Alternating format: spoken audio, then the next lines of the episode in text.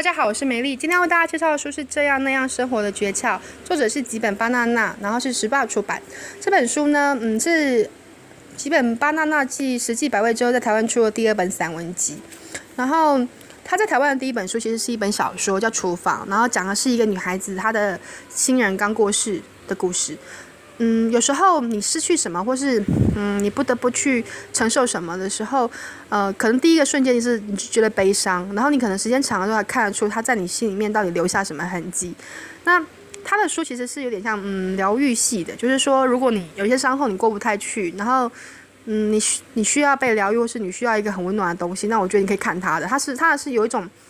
我记得早期讲，他是说他还有一种像少女漫画一样的透明感这样。那我那时候是高中的时候看到他的书，而且呃就是在去高中图书馆前面的一个小型书展，然后翻到就整个掉进去，我就好喜欢。然后从那之后我就变他的铁粉这样。可是我后面他的书我并没有全部都看，我最喜欢还是前面几本，可能是那个也代表我一个是一个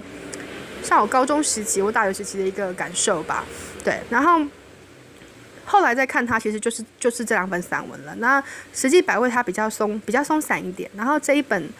这一本就是这样那样生活诀窍，是他到了一个年纪之后回头去看自己，去思考说我到底应该怎么样去生活，不是不是一种，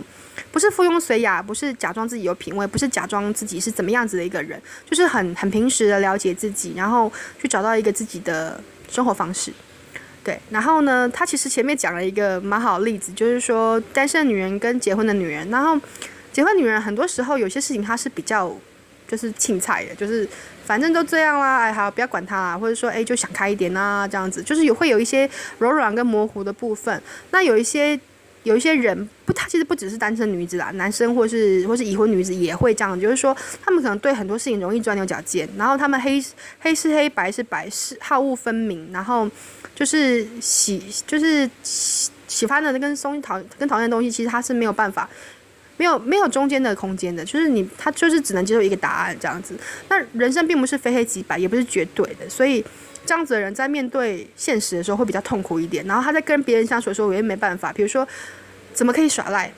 怎么可以耍赖？不能耍赖嘛？什么事情就是这样或那样子啊？然后他们其实呃在逼别人的时候，其实也在逼自己，所以他们会比较就是有点像僵硬一点吧。他前面提出这个例子，我我遇过蛮多朋友是这样子的，所以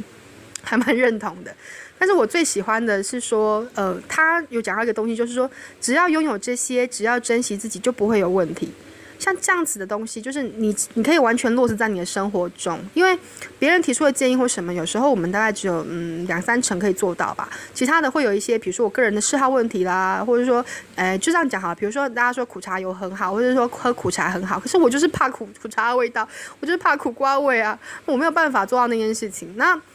取而代之，我其实是可以找到别的方式，或是我自己可以调整成我适合我的样子去去接受它这样子。然后还有就是说。他讲到说，他父亲过世之后啊，嗯、他以前其实也是会喜欢算命或什么，但是后来发现他爸真的要过世之后，他发现说，嗯、正因为未知，人才会努力嘛。唯独未知是仅是仅拥有有限时间的人类手中唯一的自由。然后我想，那才是真正的知吧，就就是知识的知。对，然后嗯，有一些东西是你可能不同人去看同一个东西，你会有不同的感觉。那这个我是觉得这本书比较好的地方是这个样子，就是说。嗯，如果你三十呃四十三十几岁之后，然后你对现实或对自己的生活有一些困惑或不解，然后或者说你发现哦，原来我我跟别人有一些细微的地方是没办法牵合在一起，或者说我没办法按照那个漂亮的样子过生活的话，我觉得你可以看看这本书，然后他给予你的是一个嗯，就很诚实面对自己的生活，然后从生活中去成就自己。这样，然后这个成就自己并不是虚荣的部分哦，而是说你心怎么安，然后你怎么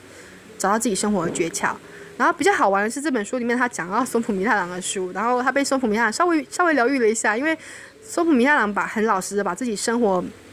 自己生活上的东西写出来，然后比如说他很严格要求自己的。嗯，就是私底下生活要很规律啊，或什么之类，然后才才让他工作做得更好嘛。那基本上，那他就是一边觉得一边身体很不好，一边生病，然后一边调整，说，哎，我应该我应该好好的对待我自己的身体，然后就是找到一个很好的节奏过我的生活。好，大概就是这样。